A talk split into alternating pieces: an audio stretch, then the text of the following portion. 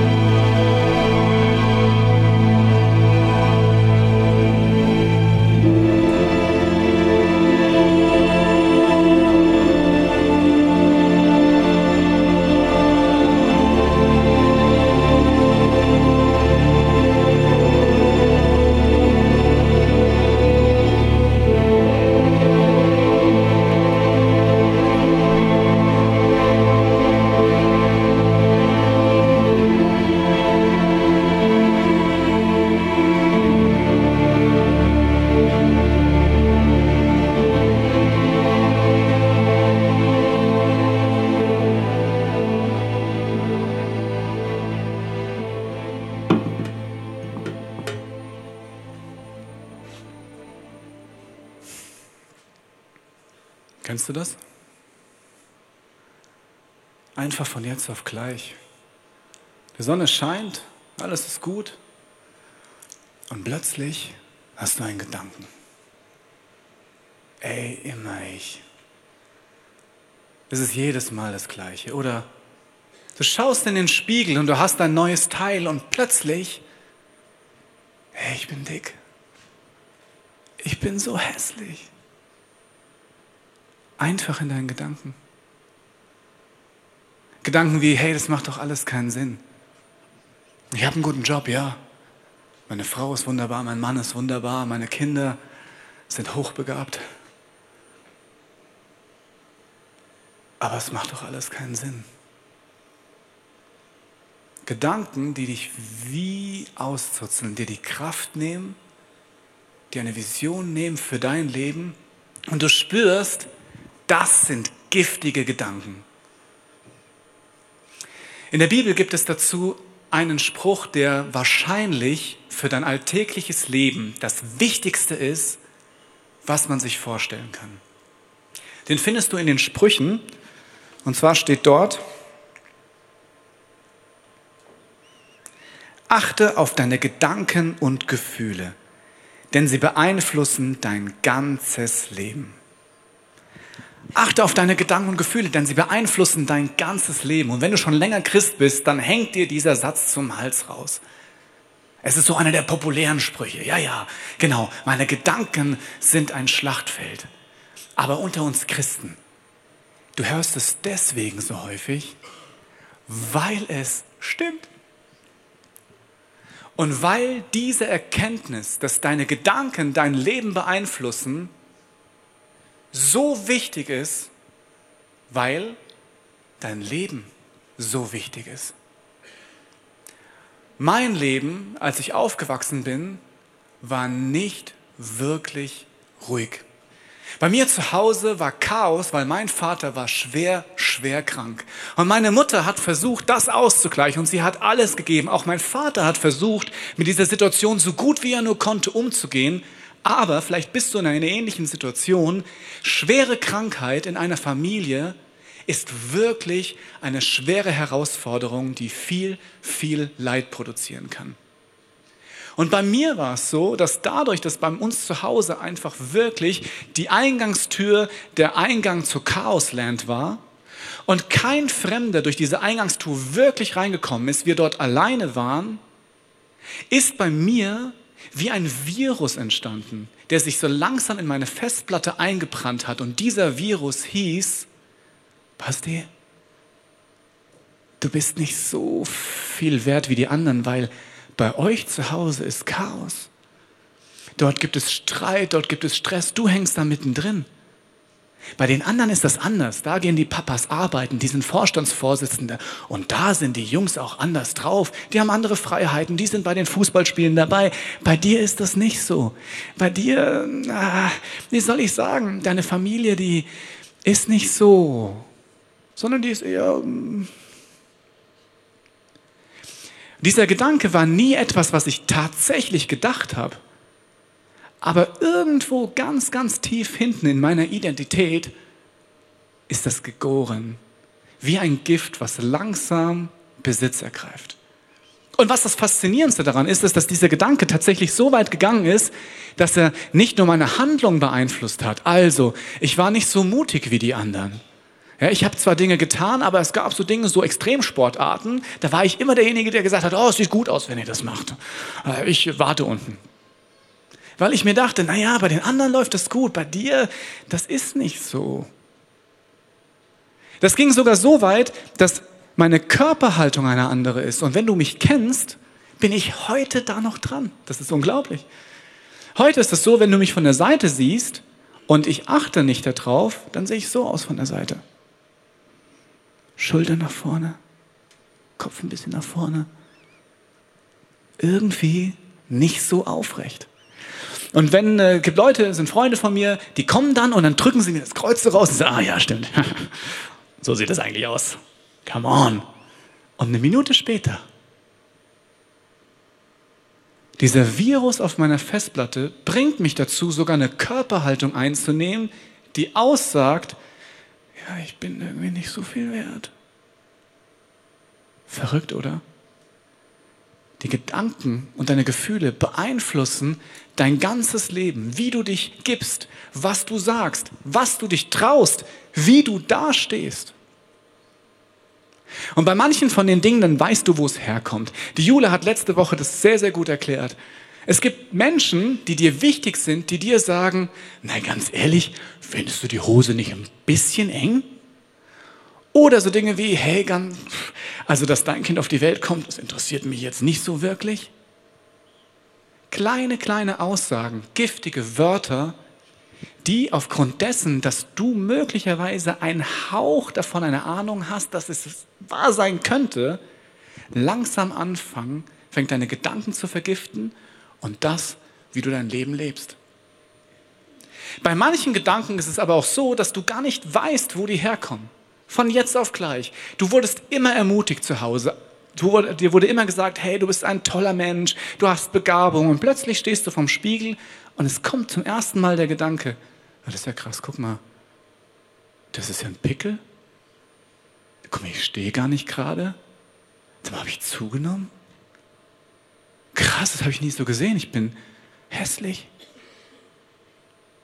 Auf der Arbeit, du warst immer voller, voller Tatendrang und plötzlich kommt dieser kleine Gedanke, was ist, wenn es nicht mehr funktioniert? Was ist, wenn du nicht gut performst? Vielleicht morgen schon. Oder krasse Gedanken wie, hey, irgendwie habe ich das Gefühl, ich werde heute vom Auto überfahren. Von jetzt auf gleich solche Gedanken. Dieses Thema ist so wichtig, weil es beeinflusst dein Leben und das Leben deines Umfelds. Vielleicht ist es aber auch gar nicht so, dass du so schlecht von dir denkst. Vielleicht sagst du auch, naja, jetzt mal ganz ehrlich, mein Papa ist Vorstandsvorsitzender von Champions League of the Universe Corporate. Meine Mutter ist Model. Natürlich bin ich wunderschön, extrem erfolgreich. Oder vielleicht hast du auch nur eine Abstufung davon und manchmal kommt dir dieser Gedanke von jetzt auf gleich, also ganz ehrlich, mein Nachbar ist echt ein Trottel. Wie kann man nur so doof sein, sich eine Heck zu kaufen, die man jedes Frühjahr schneiden muss? Die gibt es auch in Plastik. Ich würde sowas nie machen. Oder ein Kollege, Hast du den gehört am Telefon? Ey, das war ein neuer Kunde. Wie kann man so bescheuert sein, in einem Akquisegespräch so mit einem Kunden zu reden? Wäre ich dran gegangen, wäre das alles ganz anders.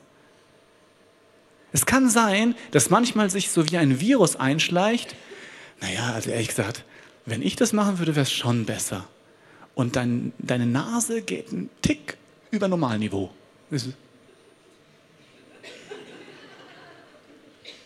Das machen wir selten wirklich so bewusst, weil wir alle nicht so hohl sind. Aber die Gedanken kennt jeder, oder?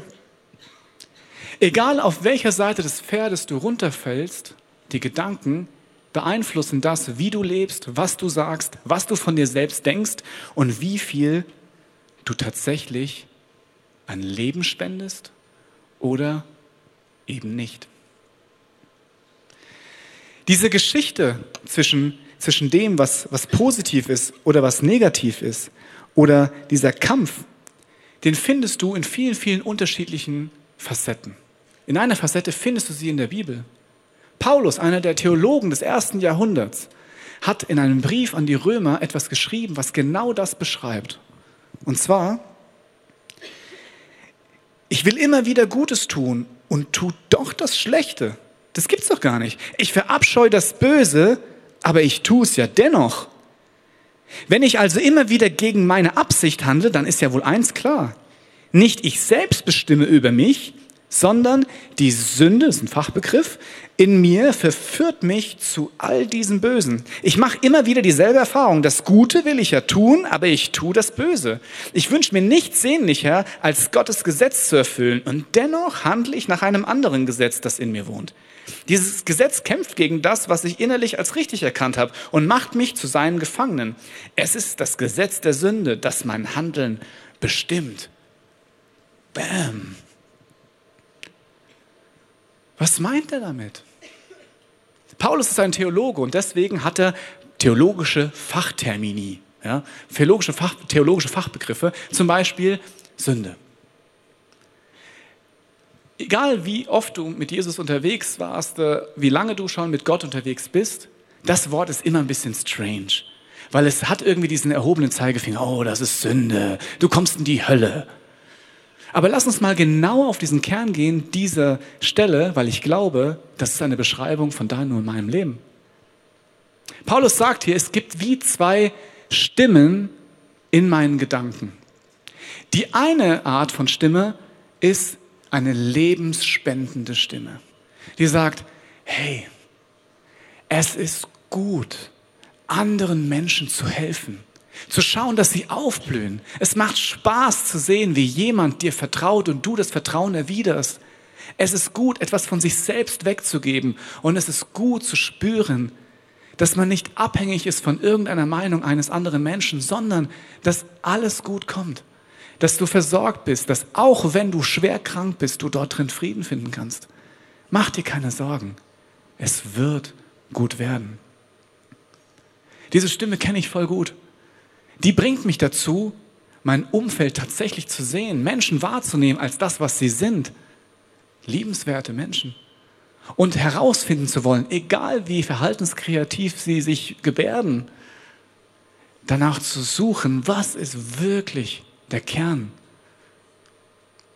Und dann gibt es diese andere Stimme, die tagtäglich in meinem Kopf anfängt zu reden. Die sagt, Come on. Wie oft muss ich das denn noch sagen? Oder dieses Gefühl von, oh, ganz ehrlich, die Sorgenlast wird zu viel. Ich weiß nicht, ob ich immer meinen Job haben soll. Die ganze Wirtschaftskrise, es wird mir wirklich auch irgendwann den Hals zu schnüren. Es kann sein. Vielleicht wird meine Frau mich verlassen. Wie ist es mit meinen Kollegen? Mögen die mich wirklich? Oder vielleicht nicht? Hey, ich könnte krank werden. Stimmt, ich könnte krank werden. Manchmal hat man das Gefühl, dieser Gedanke, wenn ich heute aus dem Haus gehe, komme ich nicht lebend zurück. Auf der einen Seite dieses Gefühl von, hey, das Leben hat so viel zu bieten, lass es uns entdecken. Auf der anderen Seite, igel dich ein, es ist gefährlich. Und du hast sowieso nichts zu sagen, was willst du schon? erreichen. Achte auf dich. Und du? Du stehst mittendrin und hörst den beiden wie zu. Das ist das, was Paulus sagt. Das ist verrückt. Auf der einen Seite höre ich das gut und ich will es so sehr tun, aber auf der anderen Seite merke ich, dass mich etwas beeinflusst und ich tendiere dazu, eher zu zerstören, als Leben zu bringen, eher zu hassen, als Liebe zu schenken, eher auf mich selbst zu schauen, als auf mein Umfeld. Du stehst mittendrin. Dieser Kampf zwischen Gut und Böse ist, der, ist die große Geschichte von uns Menschen. Das ist unser Alltag. Das ist die Realität. Und das siehst du daran, dass viele Erzählungen, viele große Erzählungen der Neuzeit, aber auch der Klassik, wo du auch hinschaust, diesen Kampf austragen, diesen Kampf beschreiben. Herr der Ringe, gut, gegen böse. König der Löwen, gut, gegen böse. Twilight, gute Vampire, böse Vampire. Star Trek, Skywalker und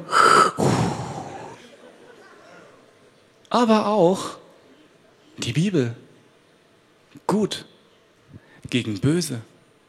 In der Bibel ist es so, dass es dort zwei Personen gibt, nicht Anakin und Darth. Ich darf ihn Darth nennen sondern die Bibel hat dort zwei Personen. Einmal die Person des Heiligen Geistes und die Person des Teufels. Und ich weiß nicht, wie lange du mit Jesus unterwegs bist. Und dann sagst du, oh, come on, Heiliger Geist, den habe ich noch nie gesehen. Richtig. Und mit Teufel, wer ist denn das? Es ist eine Personifizierung von etwas, was du und ich jeden Tag erleben. Der Heilige Geist, der Geist Gottes, derjenige, von dem Paulus spricht, der jemanden dazu bringt, von sich selbst wegzuschauen, Gutes zu tun, selbstlos zu sein, liebevoll zu sein, auch wenn es manchmal heißt, einen Schritt zurückzugehen, im Wissen darum, dass wir alle so designt sind, dass Menschen es lieben, so zu sein, wenn sie es denn nun schaffen. Und auf der anderen Seite der Teufel. Teufel ist ein, ein, ein Wort, ein Name für einen anderen Begriff wie Durcheinanderbringer, Zerstörer, das ist das, diese destruktiven Gedanken. Es geht um mich. Schau nicht auf die anderen. Glaubst du wirklich, dass Gott es gut mit dir meint? Das glaubst du selbst nicht. Guck dich doch an. Hey, du betest, es passiert nichts. Und dieser innere Wettstreit wird in der Bibel schon auf den ersten Seiten deutlich. Herr der Ringe auf den ersten Seiten. Twilight. Löwen. All das. Weil es unsere Geschichte ist. Deine und meine. Und einer der wichtigsten Sätze ist, du bist nicht per se auf einer Seite. Du bist nicht per se auf der guten Seite. Du bist nicht derjenige, der aus sich heraus ständig sagt, ja, das will ich, das ist gut und du es tust. Du bist nicht per se auf der schlechten Seite. Du zerstörst nicht einfach so, weil es in dir drin ist, sondern du stehst mittendrin. Und du bist der einzige Mensch, der entscheiden kann, welcher Stimme er glaubt.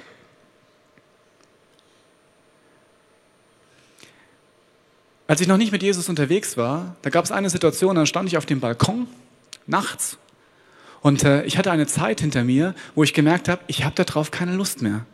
Es gibt so viele Angebote in dieser Welt, die mir sagen, das ist richtig und das ist richtig, aber ehrlich, wenn du genau hinschaust, merkst du, es ist doch alles nicht nur hundertprozentig gut und nicht hundertprozentig schlecht. Es ist doch alles eine Grauzone. Du kannst dir die ganze Politik anschauen. Es gibt sehr, sehr gute Ansätze. Aber selbst in der Partei, wo es gute Ansätze gibt, hast du genauso den Part, wo es echt, wo du sagst, das ist doch nicht euer Ernst. Und andersrum. Menschen entscheiden sich manchmal fürs Gute und manchmal fürs Zerstörerische. Und wenn du jemandem vertraust, wirst du alles erleben. Gute Dinge, die dich aufblühen lassen, aber auch negative Dinge, die dich verletzen. Und ich war so gefrustet und war, also alle drei Wochen war ich mit meiner Frau Cocktail trinken und wenn man Cocktail trinken äh, geht, dann ist man nachher auch noch gefrusteter, wenn man eh schon Frust drin hat. Meine Frau kann Bände davon erzählen, wie es mir damals ging. Ich dachte, ich habe keine Lust mehr darauf. Egal, was du anschaust, irgendwo ist immer etwas Schlechtes dran. Wem sollst du eigentlich noch vertrauen? Für was? lohnt es sich zu kämpfen. Und dann habe ich etwas getan. Ich bin auf den Balkon gegangen und habe alles zusammengenommen, habe rausgeschrien, habe gesagt, Gott, ich glaube nicht, dass es dich gibt, aber ich möchte dir mal eins sagen. Guter Anstand. Ich möchte mal eins sagen, es geht mir so dermaßen auf die Nerven, dass egal was hier auf dieser Welt ist, nichts nur gut ist, sondern immer irgendein Mist dabei ist. Was soll ich denn, wem soll ich vertrauen? Was soll ich tun? Was macht hier überhaupt einen Sinn? Und in dieser Situation auf dem Balkon, sehr speziell, habe ich einen Gedanken gehabt und der hat tatsächlich mein Leben verändert. Und zwar einfach dieser Gedanke, was wäre denn, lieber Sebastian, wenn du derjenige bist, der sich einfach entscheiden kann, was er selbst tun möchte. Dass du nicht ständig jeden Tag mal sagst, ja, ich glaube, das wäre jetzt gut für mich, liebevoll zu handeln und am nächsten Tag zu sagen, na ja, aber eigentlich glaube ich das gar nicht so, sondern wenn ich einfach mal aufrichtig eine Entscheidung treffen würde und sagen würde, gut, ich entscheide mich dafür, liebevoll zu sein. Und jedes Mal, wenn es die Situation gibt, wie soll ich mich entscheiden, entscheide ich mich einfach dafür, liebevoll zu sein.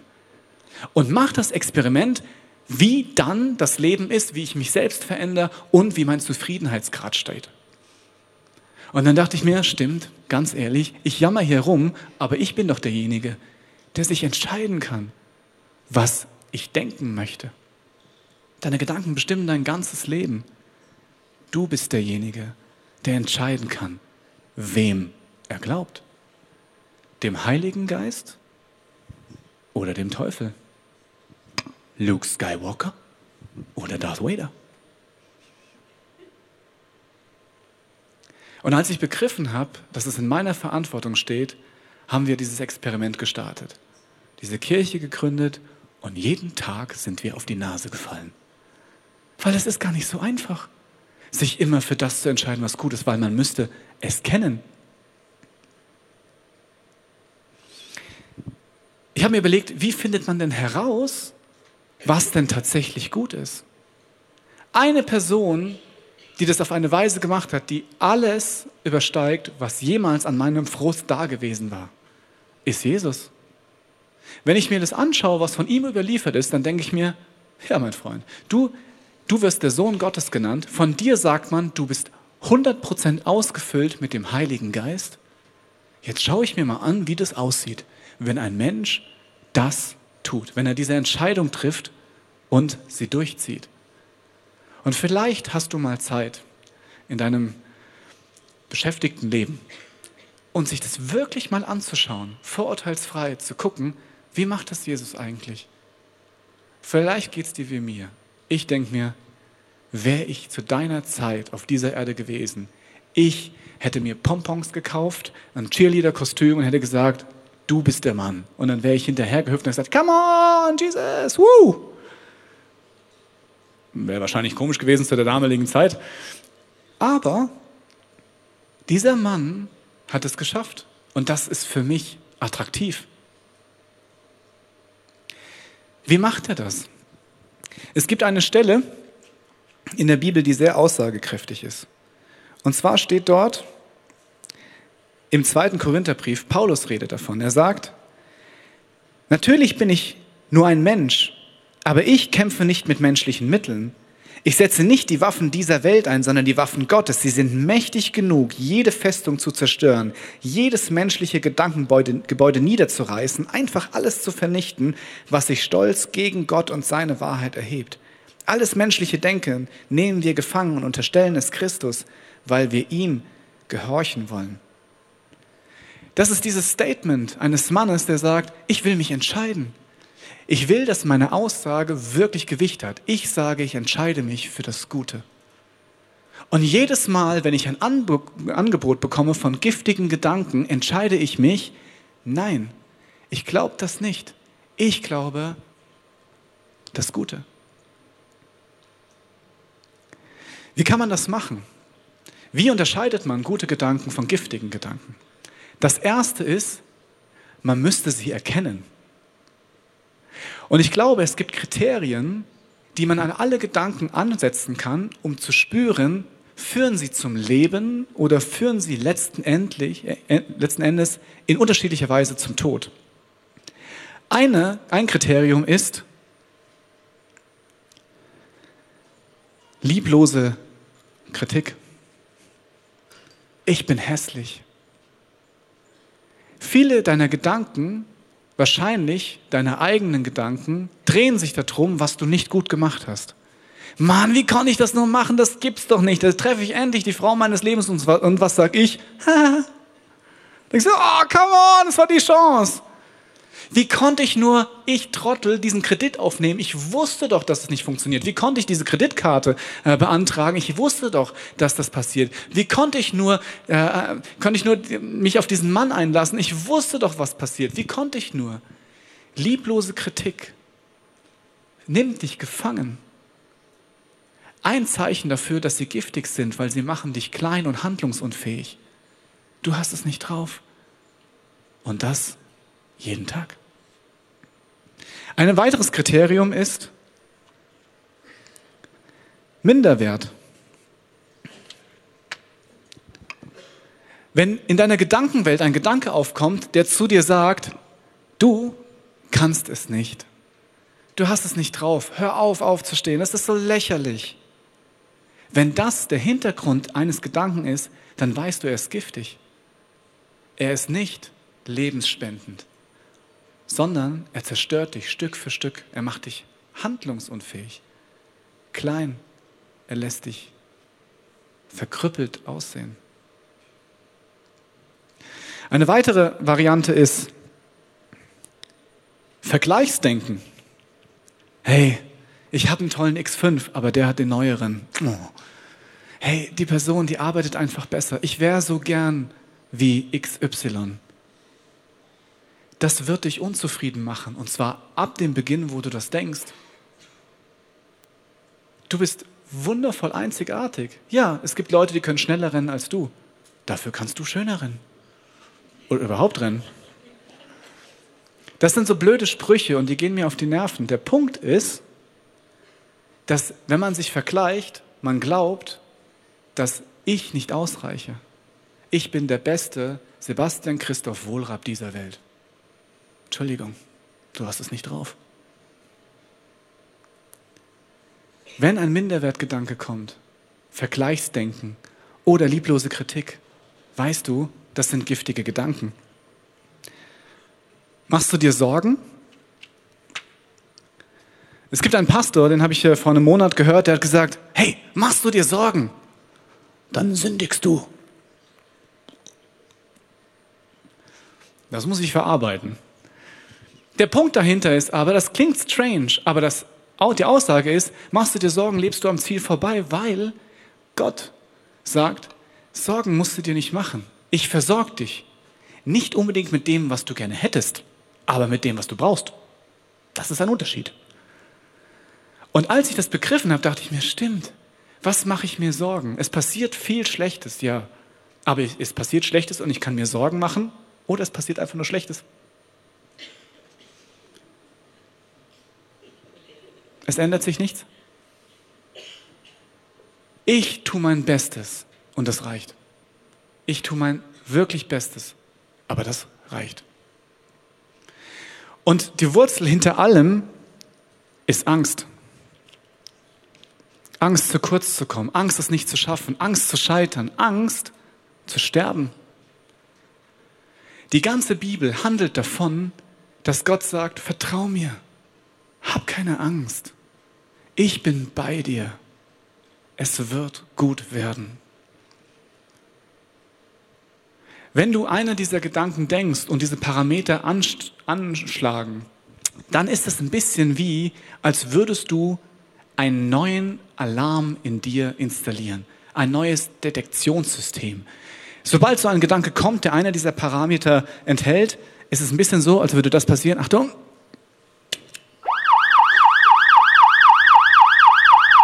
Sie sind im Begriff, giftige Gedanken zu glauben. Feindliche Übernahme steht bevor. Sie sind im Begriff, giftige Gedanken zu glauben. Die feindliche Übernahme steht bevor.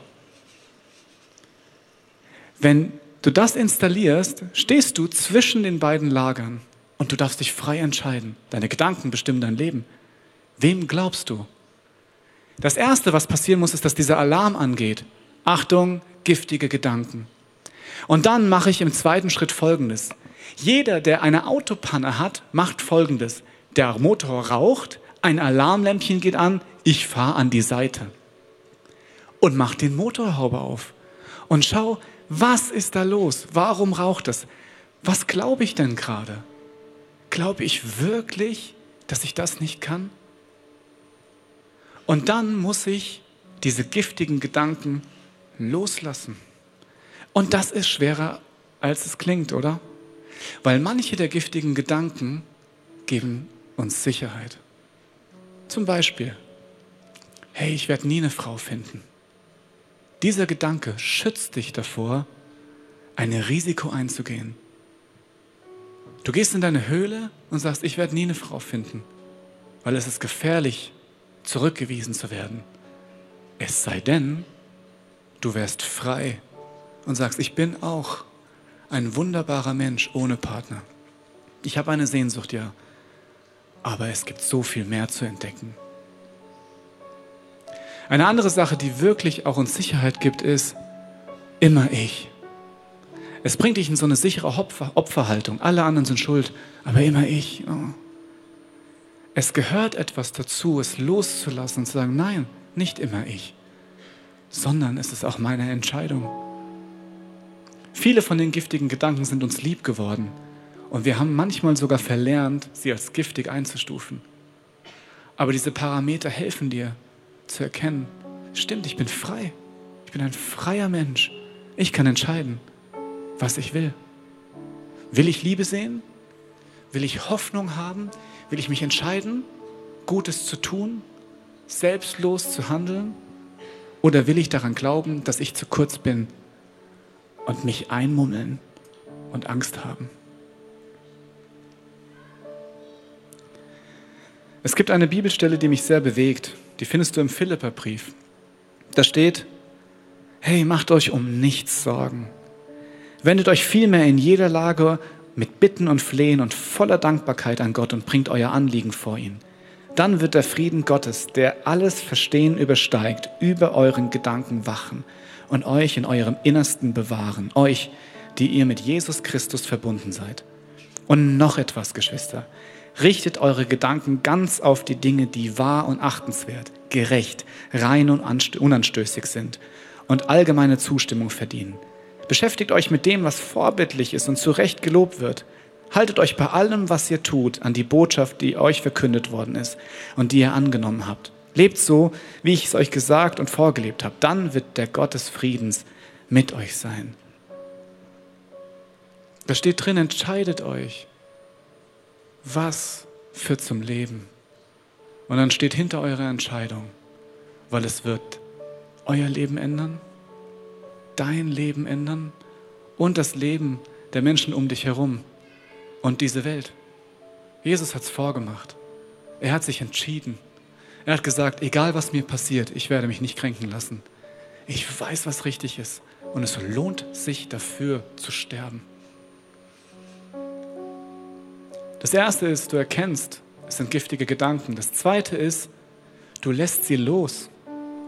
Und das dritte ist, Du füllst dich mit den richtigen Gedanken. Die Bibel ist eine Schatzkiste voller richtiger Gedanken. Das, was Jesus über Gott aussagt und über dich, ist ein Angebot, das du annehmen kannst. Zum ersten Mal oder jeden Tag neu. Dieser Kampf geht täglich. Du kannst ihn gewinnen, wenn du willst.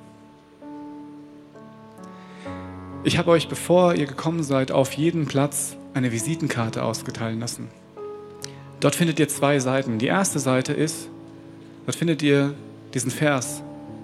Achtet auf eure Gedanken und eure Gefühle, sie bestimmen euer ganzes Leben.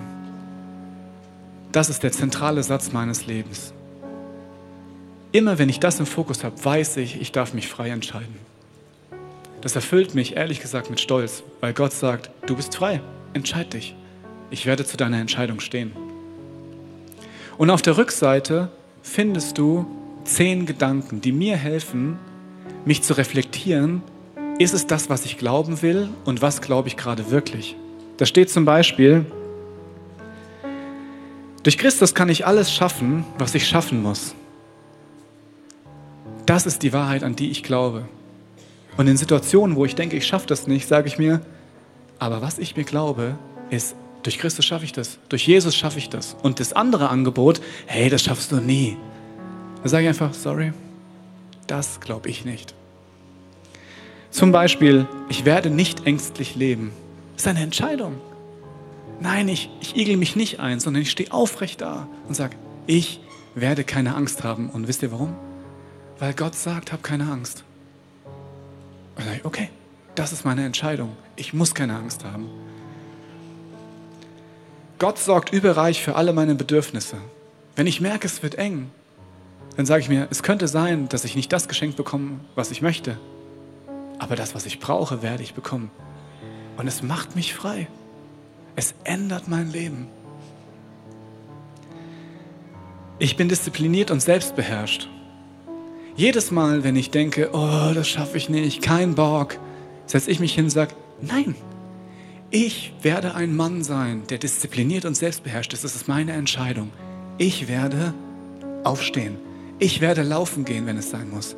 Ich werde das machen, weil es ist meine Entscheidung. Und Gott, du hilfst mir. Ich glaube das, wenn du zu mir sagst, ich glaube an dich, Basti. Ich weiß, dass du es kannst. Und ich setze Gott an erster Stelle. Heißt, ich habe eine Entscheidung getroffen, vor zehn Jahren zu sagen, genau, wenn ich entscheiden muss, und das muss ich, jede Minute entscheide ich mich für dich, Gott, und nicht für den Teufel. Diese Entscheidung hast du auch. Zum Abschluss möchte ich dir eine Geschichte erzählen. Und die erzähle ich dir deswegen, weil sie sehr persönlich ist und vollkommen unspektakulär. Aber mein Leben verändert. Ich hatte letzte Woche Urlaub. Gute Sache.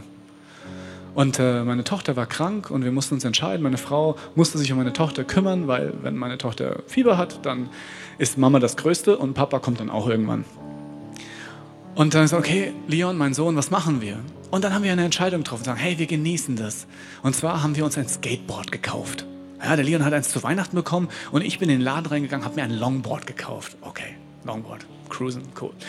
Okay, und dann gehen wir in diesen Laden rein und wir waren vollkommen aufgeregt und es war Männersache und wir so, oh ja, welche Rollen nehmen wir? Und der Typ sagt, ja, ich kann nicht viel außer Skateboarden, aber das kann ich. Ich so, super, sehr gut. Und dann kommen wir mit diesem neuen Longboard und mein Sohn stolz, ich stolz, wirklich wie, wie zwei Kinder. Und dann war vor dem Laden eine gigantische Möglichkeit, das auszuprobieren. Früher hätten mich keine zehn Pferde dazu gebracht, direkt vor dem Laden, wo die ganzen coolen Skater und Longboarder stehen, mich als Anfänger auf dieses Board zu stellen und es auszuprobieren. Ich hau mich hin, mein Sohn sagt, ah, das ist mein Papa, super. Okay. Ich am Montag mache folgendes, ich komme raus und ich kann es gar nicht erwarten, hey, das ist mein neues Longboard, come on. Und ich gehe dort raus und schmeiß das hin und fahr drauf und ich ras wie ein Gestörter und am Ende voll auf die Fresse gelegt. Das Ding gegen die Hauswand. Der Leon, wow, cool. Und ich so, ja, cool, oder? Warum erzähle ich dir diese Story? Weil es eine Lüge über meinem Leben ist, dass ich nicht Longboard fahren kann. Ich habe zwölf Semester Sport studiert und mit einer Eins abgeschlossen. Ich bin echt sportlich. Aber irgendwann in den letzten Jahren kam es, dass ich mir dachte, nein, nein, das kann ich nicht. Und es war so cool zu sehen, es ist weg. Ich mache einfach das, auf was ich Lust habe. Und wir feiern, mein Sohn und ich.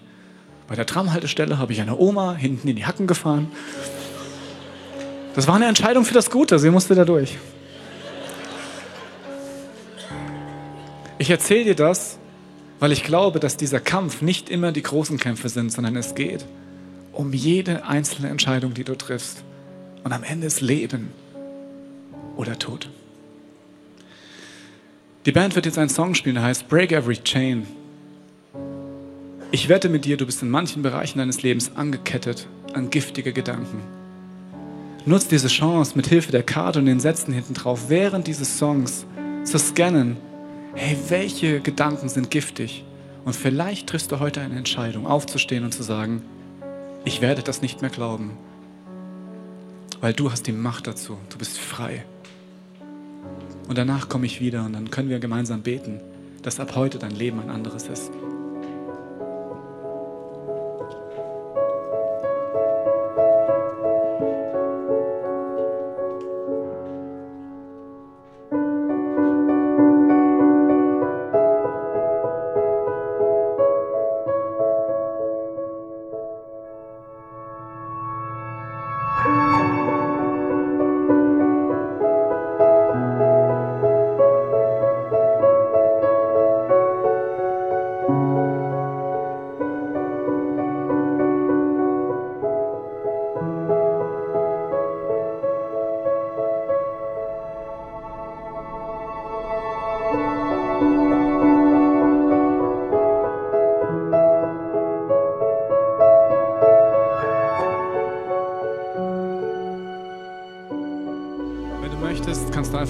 Gemeinsam beten.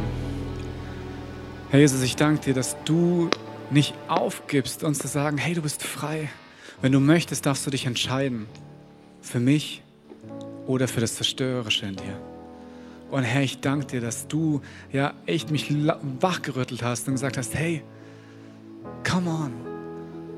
Und Herr, ich danke dir, dass du an mich geglaubt hast, dass du an jeden Einzelnen hier im Raum glaubst, weil du weißt, was in jedem Einzelnen steckt. Da ist Freiheit und da ist Leben, die Möglichkeit, selbstlos zu lieben und dann zu spüren, dass wir alle so designt sind, dass wir wirklich deine Ebenbilder sind, dass wir rundlaufen, wenn du in uns lebst und wenn wir dir anfangen zu vertrauen und zu glauben und zu spüren, stimmt, wir sind versorgt. Wir brauchen keine Angst haben. Wir brauchen keine Sorgen zu haben. Du versorgst uns. Wir sind, ja, wir sind geliebt. Ja, wir sind freigesetzt für all das, was du in dieser Welt träumst. Herr, ich danke dir, dass du mit uns gemeinsam dieses Erbe antrittst und dass wir aufstehen können und mit dir gemeinsam sagen können, ich entscheide mich für dich, weil das das Beste, was mir passieren kann. Das ist, das ist der Weg in die Freiheit. Wir hoffen, dass dir diese Predigt weitergeholfen hat. Wenn du Fragen hast, kannst du gerne an info at icf-moenchen.de mailen und weitere Informationen findest du auf unserer Homepage unter www.icf-moenchen.de.